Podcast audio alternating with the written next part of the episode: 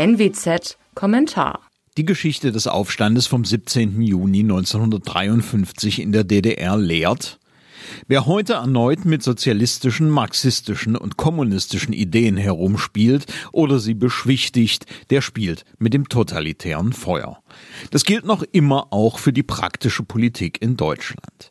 Wenn da etwa die CDU in Mecklenburg-Vorpommern zweimal unter fadenscheinigen Rechtfertigungen eine Verfassungsrichterin absegnet, die in der sozialistischen DDR-Diktatur zu den Stützen des Unrechtsstaates zählte, dann ist nicht nur der antitotalitäre Konsens der alten Bundesrepublik gebrochen.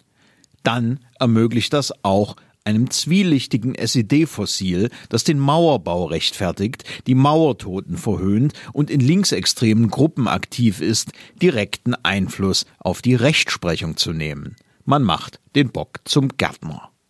Nachdem sich die CDU in der Thüringen-Affäre als Anti-Extremismus-Partei geriert hat, die Kanzlerin sogar persönlich eingriff, um die Wahl eines Ministerpräsidenten mit AfD und CDU-Stimmen zu verhindern, hätte nun Ähnliches geschehen müssen. Doch die Partei wählte den so opportunistischen wie fatalen Weg des Appeasements. Wer also die Lehren des 17. Juni ernst nimmt, für den klingen die heute zu erwartenden salbungsvollen Worte der Unionsgranten nur noch schal. Diese Lehren bestehen im Übrigen auch darin, dass es eben nicht ausreicht, alles Übel der DDR ausschließlich der Stasi zuzuschreiben. Die Stasi war ausführendes Organ der SED.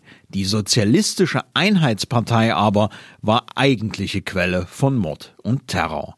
Genau deswegen gehören Ex-SED-Bonzen auch nicht in Parlamente oder Verfassungsgerichte.